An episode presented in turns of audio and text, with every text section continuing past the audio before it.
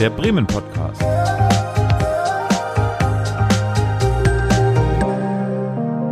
Aus dem Herzen der Hansestadt.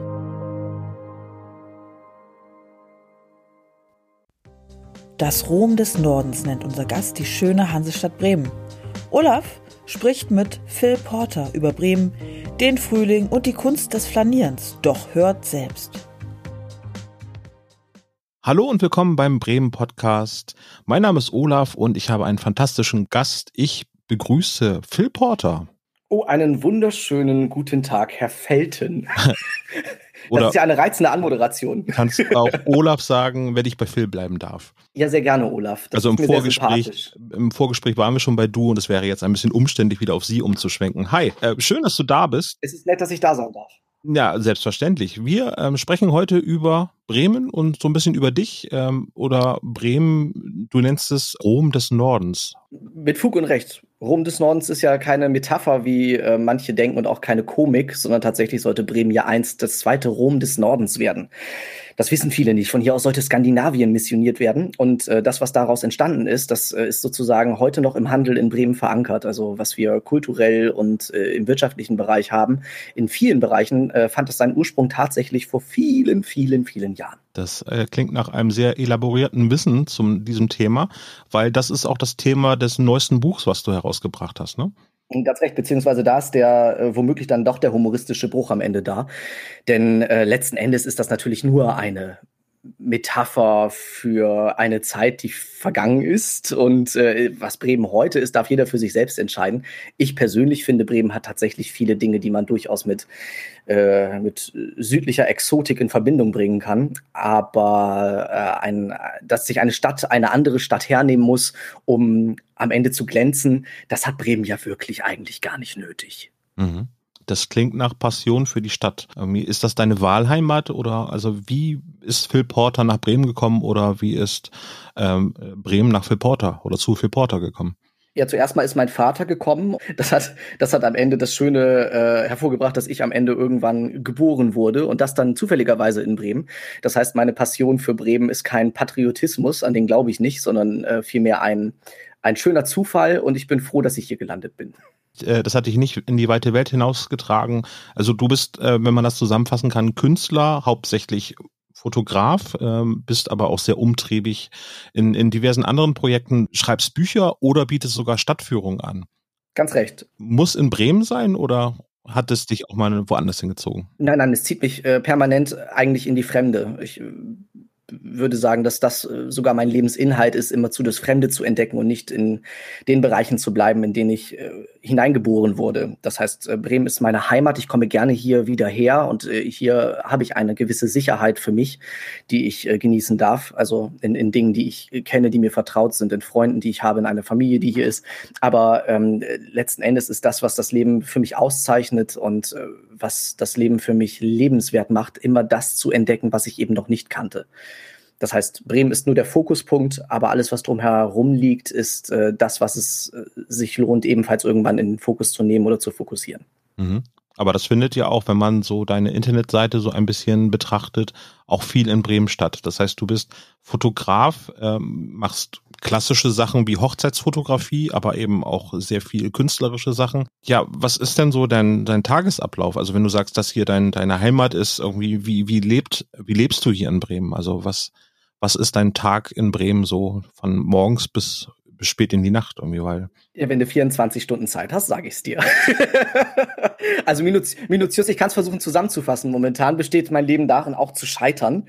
Wenn ich mich hier in meiner Wohnung umschaue, dann, dann, dann scheitere ich gerade ganz aktiv daran, diese Wohnung sauber zu halten. das ist momentan ähm, einer dieser Lebensinhalte, also eben nicht mehr so viel rausgehen zu dürfen ja schon, können eigentlich auch, äh, aber die, die Vernunft sagt ein, ja, man soll äh, natürlich versuchen, momentan in diesen Zeiten auch äh, eher drin zu bleiben und do dort sein großes Glück zu finden. Und das ist eine Aufgabe, die jeder und jede von uns hat.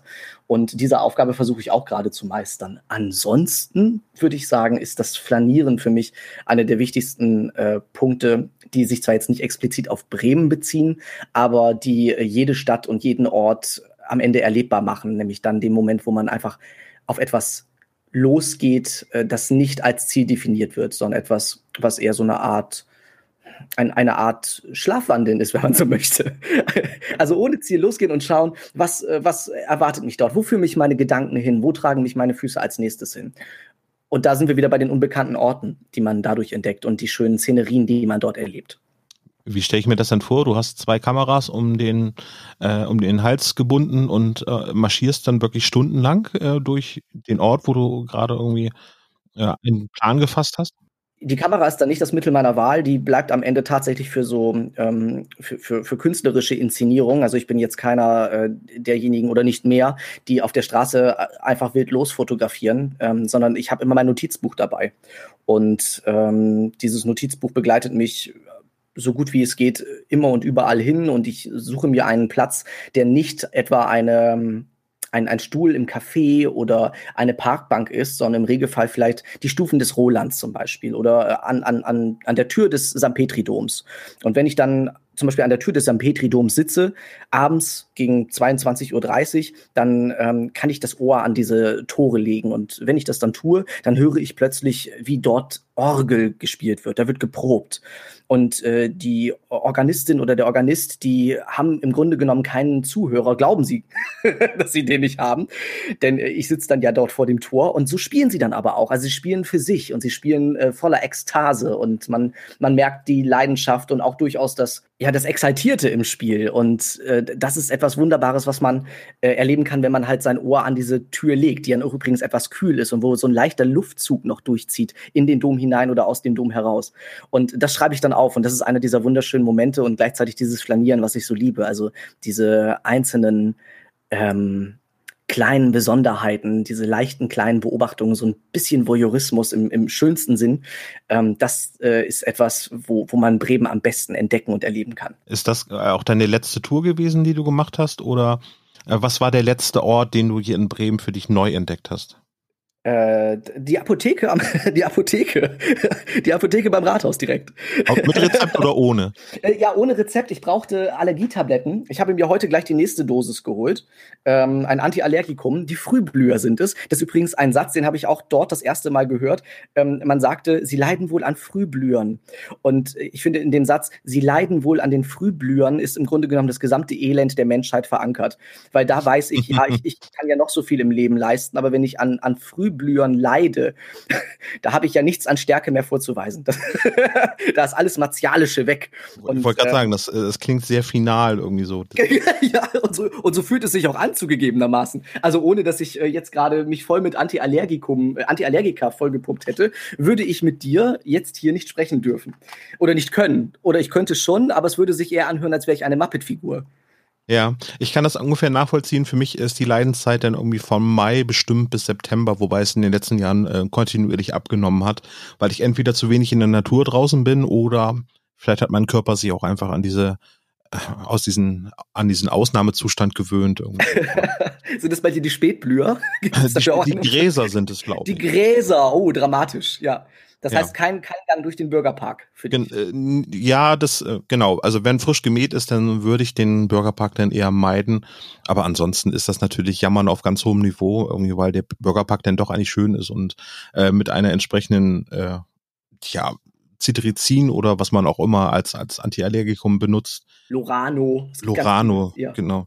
Ja, die machen mich ja alle furchtbar müde. Also das äh, wirst du ja wahrscheinlich bestätigen können, irgendwie, dass, dass die einen schon ein bisschen verändert, was den Gemütszustand angeht. So. Ganz recht. Man muss auch, ich muss einmal an alle, an alle Hörerinnen und Hörer einmal durchgeben. Wenn Sie mich zu Hause, wenn Sie, wenn Sie unterwegs sind und Sie äh, hören mich gerade äh, auf, auf Ihren Kopfhörern und bewegen sich gerade durch den Bürgerpark und Sie sehen mich und Sie sehen mich weinend, das sind die Aller, das ist, das ist die Allergie. Das hat nichts, äh, mir geht's fantastisch, mir geht's blendend. Und wenn Sie mich traurig und dramatisch depressiv gerade irgendwo im Bürgerpark sehen, auch dann geht es mir blendend. Es ist halt entweder, ich habe keine Tabletten genommen oder ich habe Tabletten genommen.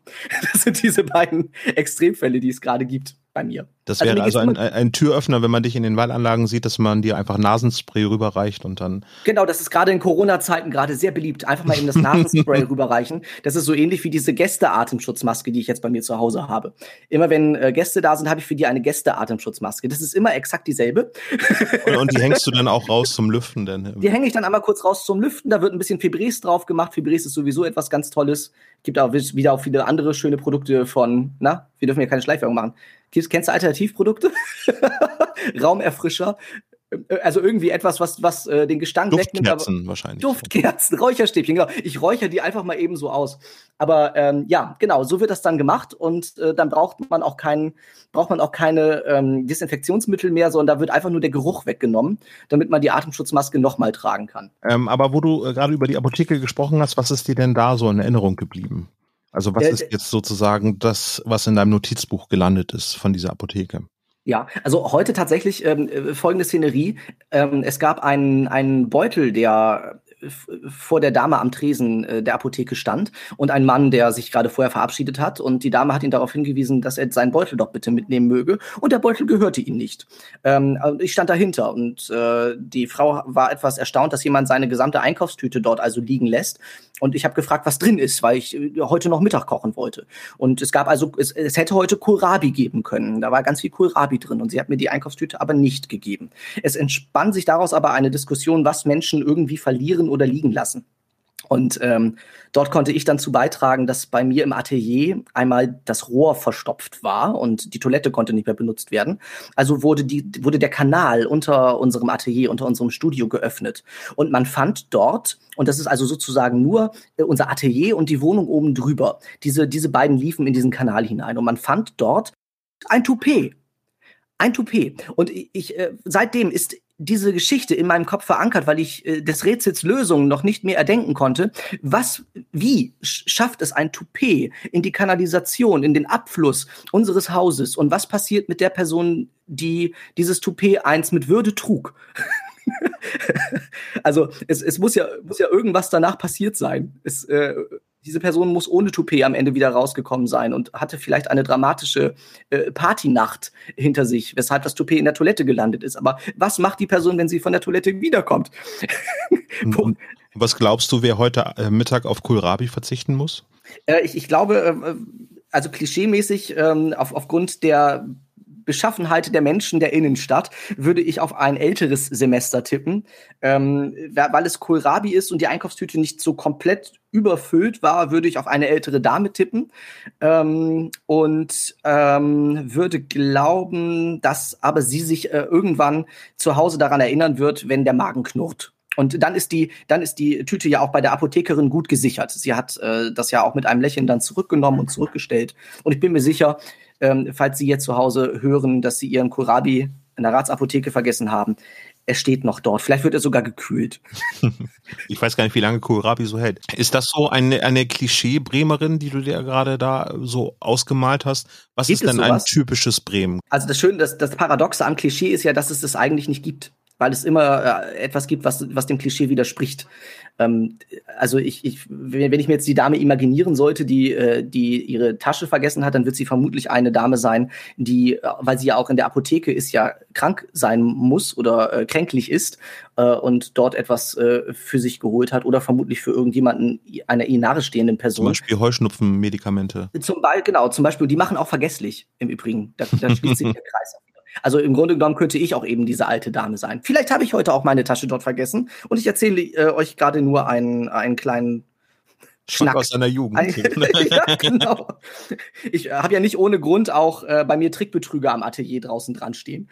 Weil es ja nicht bedeutet, dass ich nur weil ich rede, sage ich ja nicht automatisch nur das Wahre. Das lasse ich mir gerne offen. Sehr poetisch ist das, ja. Das ist, das, so poetisch kann Kohlrabi in Bremen sein. Kohlrabi in Bremen ist, ja. Ja.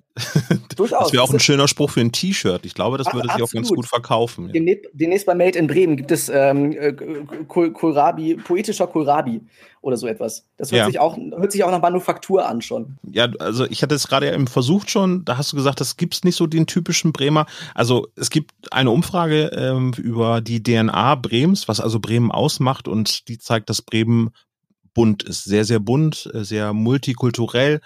Bestätigst du das oder sagst du, ah, es gibt schon irgendwie ein, ein typisches Bremen irgendwie, also vielleicht auch Stadtteile, Ortsteile, äh, ja. auch Straßenzüge vielleicht? Äh, das, also tatsächlich gibt es natürlich immer etwas äh, Typisches und etwas, was man, äh, was man zu einem jeweiligen äh, Ort sich in irgendeiner Art und Weise denken kann. Also bei mir ist es zum Beispiel so, wenn ich äh, etwas Romantisches erleben möchte, dann gehe ich in den Ro Rhododendron Park wenn ich äh, etwas Subversives äh, sehen möchte, dann gehe ich äh, zur Martini-Kirche aktuell. Die ist ja nun violett und blau. dann sehe ich, Bremen ist absolut subversiv. Ähm, wenn ich Bremen körperlich erleben möchte, dann gehe ich äh, in die alte Überseestadt, wo die Gebäude auf Du und Du sind und äh, wo man Mauern fühlen kann, die so viel älter sind und weiser sind als man selbst. Aber die sind halt eben nicht so feudal, dass man zur Kommunikation den Kopf ehrfürchtig senken müsse. Sondern die, die, die, die kommen und sagen Moin, diese Wände. Und ähm, so, so gibt es für, für jede einzelne ja, für jede einzelne Stimmung womöglich den passenden Ort. Es gibt aber, finde ich, halt eben nicht die typische Bremerin oder den typischen Bremer. Aber ich äh, habe eine, eine sehr spezielle Bindung zu jungen Bremerinnen und Bremern, weil ich nämlich das Gefühl habe, dass eben diese junge Generation oder diese jungen Generationen unglaublich lebendig, engagiert, ideenreich, äh, politisch sind ähm, und äh, auf vielen Ebenen äh, deutlich für eine offene und humane Gemeinschaft eintreten. Und man, man sieht fast jeden Tag Ansammlungen zwischen äh, Bahnhofsvorplatz und Domsheide mit Schülern, die für etwas eintreten, sehr positiv, nicht gegen etwas, sondern für etwas eintreten. Und sie zeigen immer das schönste Gesicht dieser Stadt, nämlich ein im besten Sinne äh, entwachsenes Gesicht, das der Ferne näher ist als dem eigenen Boden. Wo, wo triffst du die jetzt außer in der Innenstadt, äh, also in dem Bereich zwischen Hauptbahnhof und Domsheide? Mhm. Hast du gemacht, also wahrscheinlich ist es am deutlichsten aufgefallen, als jetzt die ähm, äh, Fridays for Future Demonstrationen stattgefunden haben, aber darauf äh, fällst du ja nicht, äh, müsst du ja nicht alleine darauf zu sprechen kommen, sondern Genau, es ist recht allgemein. Also auch im Viertel natürlich passiert ja eine ganze Menge. Und mein Heimweg, ich wohne ja in der Altstadt, ich wohne ja in der Bischofsnadel, also nicht in der Bischofsnadel wie Batman, so nicht, sondern an der Bischofsnadel. Äh, ich würde gerne in der Bischofsnadel wohnen, das äh, würde mir sehr gut zutun, diese Geschichte. und meine, meine Arbeit ist ja in der Holler Straße im Bremer Viertel. Ja. Also da, wo unser Atelier ist und unsere Ausstellung. Und äh, dann äh, führt mein Weg ja also immer von der Bischofsnadel, äh, wenn das Wetter einigermaßen erträglich ist und äh, meine Allwetterjacken äh, im Schrank bleiben dürfen, dann gehe ich schön im, äh, im schönen Anzug, flaniere ich dann äh, von hier aus durch die Wallanlagen bis ins Viertel ähm, hindurch. Und äh, auf dieser Strecke, da, das ist sozusagen mein, mein, mein Kernbereich. Also ich würde nicht sagen, dass ich nur aufs Viertel fixiert bin oder nur auf die Altstadt, aber dieser Bereich von der Altstadt bis zum Viertel ist sozusagen meine Lebensrealität, in der ich mich tagtäglich bewege. Und da sehe ich dann auch die meisten Dinge. Also der Bahnhof ist schon eher eine Besonderheit, weil ich da eher selten bin. Ähm, es sei denn, ich gehe gerade ins, äh, möchte gerne in, in, äh, in, ins Museum gehen oder ähnliches, dann bin ich da oder hole da jemanden ab. Aber oh, und zum Freimarkt und zur Osterwiese bin ich sehr häufig dort. Aber ansonsten ähm, ist es tatsächlich dann eher der Bereich zwischen Altstadt und Viertel, der mir sehr viel gibt und auch jedes Mal immer neue Dinge und überraschende Dinge verspricht. Weil du ja jetzt nicht äh, Batman bist, steht also wirklich dein Bettmobil jetzt nicht unten in der Bischofsnadel, also in dieser Unterführung. ähm, wie bist du denn in Bremen unterwegs? Äh, also ich stelle mir das jetzt irgendwie eine Mischung aus äh, mit dem Skateboard oder mit dem Leihroller, Elekt also E-Scooter ja. äh, bis hin zu einem weiß ich nicht, Rennrad äh, vor oder wie, wie bist du unterwegs? Das sind tolle Fantasien, die du hast. Vor allen Dingen finde ich schön, dass du die Fantasie mit Batman noch weiter ausarbeitest. ich würde gerne noch gleich wissen, was du dir für ein Kostüm imaginierst, wie mein Batman-Kostüm aussieht. Aber ähm, die, die Wahrheit ist, ich bin sehr schlicht einfach nur zu Fuß unterwegs. Ich habe äh, ein, einen Schirm noch parat, mit dem ich mich wahlweise entweder stützen kann, wenn ich irgendwann zu schwach werde. Passiert selten momentan, aber durchaus mit, äh, mit den Antiallergika kann das passieren. dass ich diese Stütze brauche. Ähm, und ansonsten äh, brauche ich nicht sehr viel tatsächlich. Ich äh, gehe am liebsten spazieren. Da kann ich das Tempo ähm, so wählen, dass ich noch alles um mich herum wahrnehme. Wenn ich mit dem Auto durch die Gegend fahre, das mache ich zwar auch natürlich und auch eine ganz, auch ganz viel, aber dann bin ich eher auf der Suche nach etwas Bestimmten, nach einer Fotolocation zum Beispiel, wo ich sage, da die muss diesen und diesen Ansprüchen genügen und äh, da muss man auch weitere Wege zurücklegen. Dann äh, nehme ich gerne das Auto. Ansonsten ist mir sind mir beiden meine beiden Beine und meine Füße am liebsten. Dann kann ich immer, wenn mich etwas stört, schnell wegrennen. Und wenn ich etwas gern habe, dann kann ich stehen bleiben. Das habe ich mal mit dem Auto versucht. Ich kann sagen, das hat nicht funktioniert. Die Polizei war sehr schnell da. du bist viel in Bremen unterwegs und das Ganze hast du auch eben zu einer äh, Berufung irgendwie gemacht, weil du bietest Stadtführung an. Also wir von der Wirtschaftsförderung, also der Bremen Podcast ist ja irgendwie ein ein, ein, ein Podcast, der im Rahmen der Wirtschaftsförderung auch in der Bremer Touristikzentrale entstanden ist. Wir bieten natürlich auch Stadtführungen an. Ganz wunderbare. Äh, aber du hast dann irgendwann gesagt, du möchtest das auch, weil du ein anderes Bremen zeigen möchtest. Du, du solltest ähm, jetzt natürlich nicht die Tour erklären, aber was zeichnet eine Stadtführung mit Phil Porter aus? Genau, also ich habe ich hab es zuallererst gar nicht äh, forciert, die Stadtführung umzusetzen. Es hat sich tatsächlich einfach so ergeben. Es ist eine, eine der seltenen Fälle, wo ich nicht direkt gesagt habe, ich habe eine Idee und ich muss sie umsetzen, sondern mehr oder weniger kam die Idee zu mir. Ähm, die, die Stadtführung sollte gar keine Art von äh, Konkurrenz oder Ersatzprodukt zu anderen Stadtführungen sein. Ähm, vielmehr war sie eher gedacht als eine Art ähm, szenisch, szenisches Theater. Also die Stadt gar nicht anhand der Sehenswürdigkeiten zu erklären, sondern anhand ihrer Geschichten, die sich abspielen. Und auch dann wieder nicht anhand der Geschichten, die man normalerweise bei Stadtführungen gesagt bekommt, wie zum Beispiel, ähm, deswegen gibt es äh, hier diese, diese kleinen Steinchen, die dort eingelassen sind und äh, die, diese kleinen Münzen und äh, deswegen gibt es dieses und jenes, sondern es sollten die Geschichten sein derer, die sich dort an den Sehenswürdigkeiten aufhalten. Also was äh, sagen die Leute zueinander, die gerade vor dem St. Petridom stehen das erste Mal? Wie verhalten sich die Menschen, wenn sie als äh, Touri-Gruppe plötzlich vor dem Rathaus stehen? Was, was bewegt sie? Was sagen sie? Was denken sie? Wie gucken sie sich an? Wie gucken sie die Bremerinnen und Bremer an mit diesem Blick? Wie gucken die Bremerinnen und Bremer äh, sich ihre eigene Stadt an? All diese äh, kleinen Befindlichkeiten, die sich dort abspielen, die wollte ich gerne äh, in dieser Stadtführung zeigen, weil ich finde, dass sie eine Stadt viel besser beschreiben als eben nur allein die Architekturen, in denen die Geschichten stattfinden. für mich ist die Altstadt eine wunderschöne, aber letzten Endes auch nur eine leblose Kulisse, solange eben nicht die Menschen da sind, die sie bespielen. Und äh, diesen Menschen äh, wollte ich damit ein Denkmal setzen und werde ich auch in Zukunft ein Denkmal setzen, weil äh, es zu einem wichtigen Lebensinhalt von mir geworden ist, mich eben dort aufzuhalten und das ähm, wahrzunehmen und äh, dann zu verdichten als Geschichte, ähm, wenn ich dann dort sitze und das aufschreibe. Äh, und diese St Stadtführungen sollten eben genau im Grunde genommen einen Einblick in, äh, in meine Wahrnehmung dieser Stadt sein. Mhm. Ähm, die findet denn tagsüber statt oder ist es eher Bremen bei Nacht oder oder? Das ist immer zu Bremen bei Nacht und zwar aus äh, aus gutem Grund, ähm, denn um diese Geschichten auferstehen zu lassen, braucht es auch wieder dann eine gewisse Ruhe. Wenn man sich imaginieren soll, wie ähm, der Violinist äh, am, am Roland steht, dann ähm, sollte auch nur der Violinist nach Möglichkeit dastehen. Der ist übrigens dann auch da, über den dann eine Geschichte abhandelt. Und ähm, diese, diese Stadtführung beginnt immer um 20 Uhr und dann äh, wird die Stadt schon äh, bedeutend leerer. Jetzt momentan macht das ja kaum einen Unterschied, weil die Stadt fast immer leer ist. Aber ähm, zu dem Zeitpunkt, wo wir starteten, ähm, sollte die, die, diese Leere ähm, ein wichtiger Teil sein. Und dann kriegen die Damen und Herren Laternen in die Hand mit Kerzen oder so Gläser, wo so Kerzen drin sind und einen Gin Tonic es sei denn, man möchte einen alkoholfreien Drink, dann bekommt man eine Rosenlimonade. Aber ähm, ansonsten also ein Getränk in einem wunderschönen, gekühlten Kristallglas und ähm, dann hat man etwas Schönes, Schweres, Kühles äh, in der Hand und äh, dann hat man etwas schon, um den Geist ein wenig zu lockern für das, was dann da kommen möge. Und äh, dann bewegen wir uns zuerst immer in die Bischofsnadel hinein. Ein Ort, der definitiv nicht zu den Sehenswürdigkeiten in Bremen zählt, aber in dem tatsächlich wieder Geschichten stattfinden, von denen man sagen kann, das beschreibt einen, einen wichtigen Teil von Bremen sehr gut. Ähm, ich möchte jetzt nicht zu viel verraten, welche Geschichte wir dann dort erzählen. Ähm, und dann habe ich auch Schlüssel zu bestimmten Orten. ähm, es gibt zum Beispiel in der Bischofsnadel eine geheime Tür. Ähm, dieser, hinter dieser geheimen Tür versteckt sich etwas sehr Schönes, was für die Stadtführung sehr wichtig ist. Das äh, hole ich dann da zum Beispiel raus. Ähm, und äh, je nach äh, Tour und je nach Terminplan ist es dann zum Beispiel möglich, dass wir äh, mit den Damen und Herren nachts in den Bremer Dom hineingehen ähm, der dann übrigens auch komplett dunkel ist. Und wir gehen dann äh, in diesen Dom mit, äh, mit den Laternen, mit den Kerzen hinein. Und der Organist des Bremer Doms, der spielt dann für uns. Und das muss, das darf man sich jetzt auch gerne schon einmal imaginieren. Dann hat man eine, man kriegt, glaube ich, gut eine Vorstellung davon, was es also bedeutet, wenn man nicht zu den äh, typischen Touri-Zeiten im Bremer Dom ist, sondern halt um, sagen wir, 21, 22 Uhr, wenn es draußen vielleicht schon dunkel ist, wenn es drinnen dunkel ist, wenn man nichts hört als diese imposante Orgelmusik.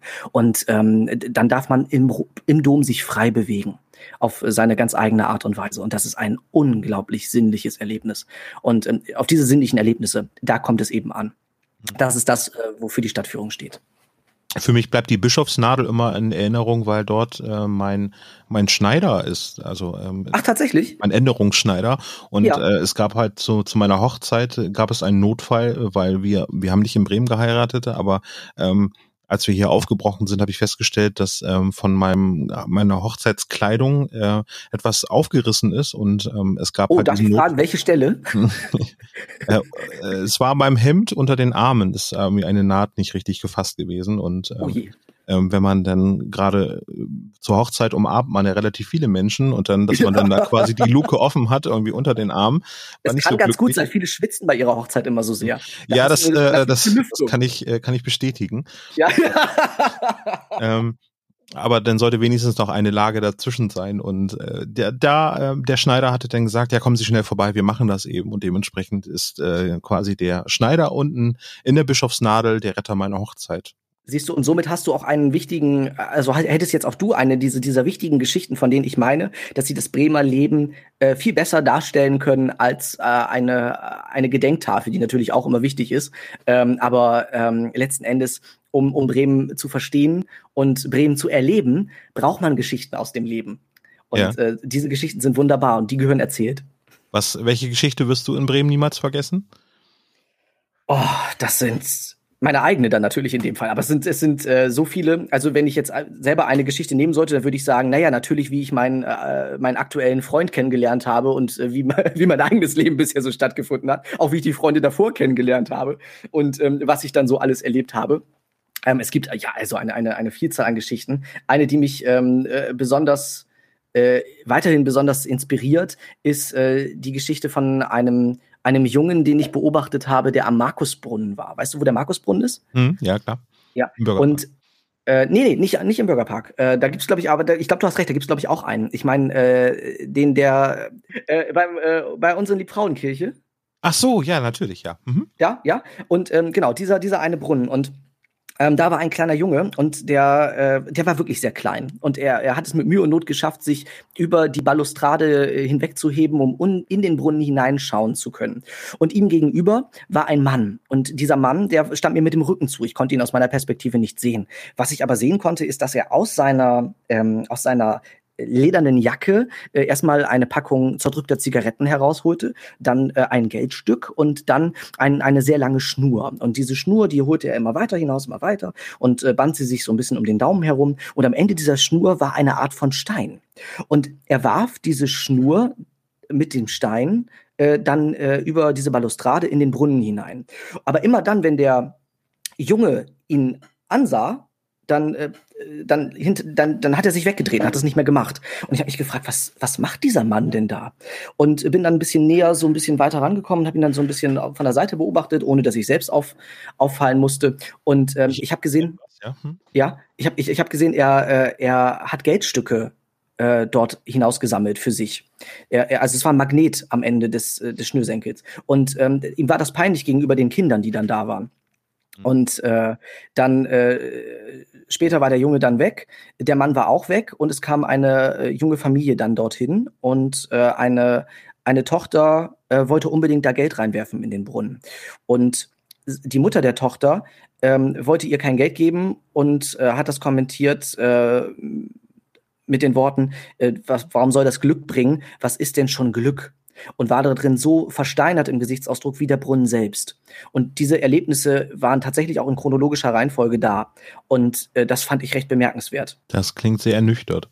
Genau, sehr, sehr faszinierend, weil man alle Facetten des menschlichen Seins sieht, nämlich das Aufbrausende, äh, das, ähm, das Entdecken wollende, äh, äh kindliche Ich, dann äh, das womöglich etwas ähm, ja, trocken, trocken gewordene Auge äh, einer erwachsenen Frau, eines erwachsenen Mannes, ähm, das Scheitern, ähm, all, all diese Dinge, alles das, was, was das was das Leben eigentlich ausmacht, im Positiven wie auch im Negativen, all das verdichtete sich in dieser einen Situation. Ähm, und auch verbunden natürlich mit den Fragen, warum werfen Menschen überhaupt Geld in den Brunnen? Mhm. Und äh, warum sind sie dann plötzlich auch pikiert? Ähm, also auch Leute, die sich dann natürlich darüber beschweren, wenn Leute das Geld aus dem Brunnen rausklauen. Aber warum denn? Es bringt doch den Leuten dann Glück, die es da rausnehmen. Und man selbst braucht es ja nicht, sonst würde man es da ja nicht reinmachen. Man könnte es natürlich einfach direkt auch ähm, einer Dame oder einem Herrn geben, die es dann fordern. Da sagen die meisten dann aber plötzlich nein. Das verstehe ich nicht. Du begegnest Menschen ja aber auch äh, so im glücklichsten Moment ihres Lebens, vermeintlich, äh, weil du ganz viel oder, oder gelegentlich äh, als Hochzeitsfotograf tätig bist. Mhm. Gibt es ähm, ein Geheimtipp für eine tolle Location, die jetzt nicht gerade klassisch das Rathaus ist, irgendwie, wo man die Fotos ja. macht oder der Bürgerpark. Ähm, Ganz recht. Also die gibt es tatsächlich und in vielfältiger Art und Weise. Das Geheimrezept für ein solches Hochzeitsfoto ist nämlich, dass es eben nicht eine vorgefertigte Kulisse ist, in die man das Brautpaar stellt. Das mache ich auch notfalls gerne und ich kenne davon, weiß Gott. Aber ähm, viel schöner ist ein solches Foto, wenn es was mit dem Brautpaar zu tun hat. Das heißt, ich, äh, es gibt diverse Gespräche, die ich vorher mit meinen Hochzeitspaaren führe, im Übrigen auch wie mit allen anderen Damen und Herren, mit denen ich äh, fotografisch arbeite, ähm, weil, weil, weil mir dieses äh, Gestellte äh, irrsinnig zuwider ist ich möchte gerne eine Geschichte erzählen, die mit den Leuten zu tun hat und äh, frage Sie also, ähm, an welchen Orten haben Sie äh, in Bezug auf Ihre Ehe etwas Besonderes erlebt? Das kann theoretisch äh, bei der äh, Kasse bei McDonald's sein oder im Stubu oder äh, meinetwegen auch auf dem Rathausplatz, es kann überall sein. De facto ist es für ein gutes Foto nicht von Relevanz, wo das Foto aufgenommen wurde, sondern wie. Und in dem Zusammenhang ist es sehr wichtig, dass die Brautpaar, dass das Brautpaar ähm, oder das Ehepaar äh, etwas fühlt dabei und dass sie wissen, warum sie da sind. Dass man sie eben nicht einfach nur wie eine Katalogaufnahme schön inszeniert. Die schöne Inszenierung kommt durch die Perspektive des Fotografen und den Ausdruck derer, die darauf zu sehen sind. Das ist schön. Und Bremen hat, also, und, und Bremen hat eben, wenn man Bremen aus dieser Perspektive betrachtet, ähm, halt eben viel mehr zu bieten als einfach nur ein paar schöne Kulissen, sondern auch da wieder gerne die Verbindung zu der zu diesen Geschichten erzählen, was ich so so so äh, gerne plakativ immer vorantreibe. Aber es stimmt halt tatsächlich. Es ist einfach wichtig, sich darauf einzulassen, äh, wie das Leben hier spielt und es auch gerne entdecken zu wollen, sich mit Menschen zu unterhalten und zu kommunizieren und zu fragen äh, und eben auch keine Angst davor zu haben, Antworten zu bekommen. Und ähm, dann entdeckt man auch ganz tolle, wunderbare neue Orte und immer und immer wieder neue. Das ist eine ganz tolle Zusammenfassung. Als ich dir das Mikrofon äh, gebracht habe, hattest du äh, das mit einem Lächeln in Empfang genommen und gesagt, oh, endlich wieder reden. Äh, ja. Ich kann bestätigen, ähm, dass äh, es sehr viel Spaß gemacht hat, dir dabei zuzuhören, wie du eben über Bremen redest. Danke. Mensch, das war ein ganz, ganz toller Einblick äh, in dein Bremen und ähm, ich würde sagen, äh, wir haben relativ viele äh, oder sehr, sehr viele ähm, Anregungen gegeben, wie man Bremen erleben kann und mir bleibt jetzt nichts anderes übrig, als dir Danke zu sagen für, für das tolle Gespräch. Oh, das gebe ich sehr gerne zurück. Herzlichen Dank für die sehr spannenden und interessanten Fragen. Damit werde ich mich auch nach dem Gespräch noch weiter beschäftigen. Vielen Dank fürs Gespräch und das war der Bremen Podcast mit Phil Porter. Danke fürs Zuhören. Bis zum nächsten Mal. Ciao. À la prochaine fois. Tschüss.